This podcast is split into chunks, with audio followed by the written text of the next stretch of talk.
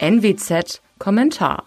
Das ist ein wirklich dicker Hund. Da ist also, befeuert von krimineller Energie, erstmals ein DAX-Konzern zusammengebrochen. Hauptschuldig natürlich diejenigen, die da in den Chefetagen ihr Unwesen trieben.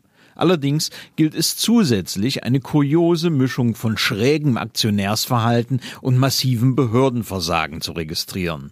Das Verhalten vieler Wirecard-Aktionäre hatte in den vergangenen Jahren nämlich fast etwas Sektenhaftes.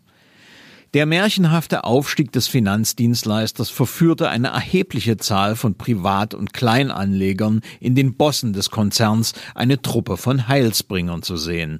Das war besonders deutlich in Online-Foren zu erleben. Zweifel und Warnungen? Unerwünscht. Hedgefonds, die massiv auf fallende Kurse setzen, die haben keine Ahnung. Und als die Financial Times schließlich über Manipulationen berichtete, tja, Lügenpresse hieß es da, da wolle jemand Kurse nach unten manipulieren. Diese quasi religiöse Gläubigkeit befeuerte dann auch noch die Aufsichtsbehörde BaFin mit einer Anzeige gegen Journalisten. Ja, sie machte sie sich damit zu eigen und fiel auf die Nase. Auch das ist nicht weniger als ein Skandal. Drum merke, Aktien sind ein Geschäft. Da tun kaufmännische Nüchternheit und scharfe Analyse Not. Die Börse ist eben kein Platz für Heilsversprechen und Heilserwartungen. Mein Name ist Alexander Will. Bitte bleiben Sie uns gewogen. Sie hörten einen Kommentar der Nordwestzeitung.